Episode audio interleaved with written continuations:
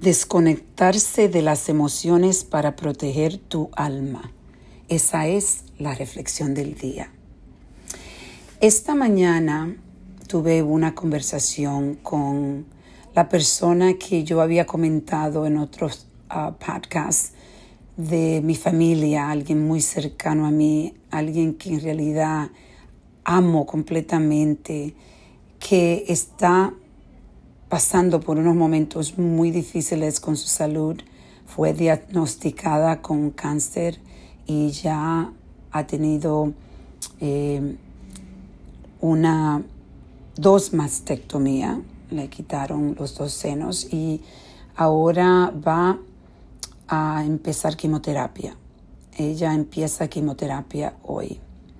Y lo que yo me había dado cuenta es cómo yo últimamente me he estado desconectando de las emociones de dolor, eh, de ese dolor fuerte que yo sentí cuando recibí la noticia. Y al principio se me hizo tan duro y lloré tanto, lloré tanto que en un tiempo yo decidí, en un momento, eh, dejar de conectarme con esas emociones para poder seguir en esta vida que Dios me ha dado con tantos proyectos y, y cuidando y ayudando a tantas personas y necesito ser fuerte. Y esto es algo que yo tengo que tener un poquito de cuidado porque si yo en todo el trabajo que yo he hecho emocionalmente, espiritualmente y tratando de entender mis acciones y mis conexiones, yo me he dado cuenta de que eh, de la forma que yo he lidiado con muchos de los retos que yo he tenido en mi vida, es que yo me desconecto de las emociones. Y cuando yo hago eso, lo que pasa es que entonces me pongo, me pongo como una persona fría, una persona que en realidad eh, nada le rompe el, enfoque. Y a la misma vez eso no es bueno, porque es, he, creado como una forma de desconectarme y las personas alrededor lo sienten si yo me desconecto de mis sentimientos completamente.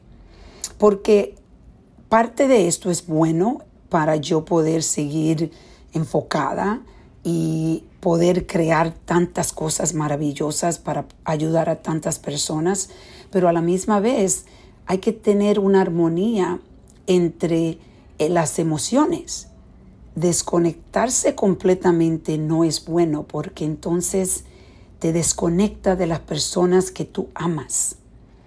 Y esto hoy yo estuve tan presente cuando yo estaba hablando y escuchando mensajes de esta persona y me di cuenta cuando John, mi, como ustedes saben, mi comprometido, John escuchó el mensaje y él, las lágrimas se le salieron. Y cuando yo escuché el mensaje, las lágrimas no me salieron.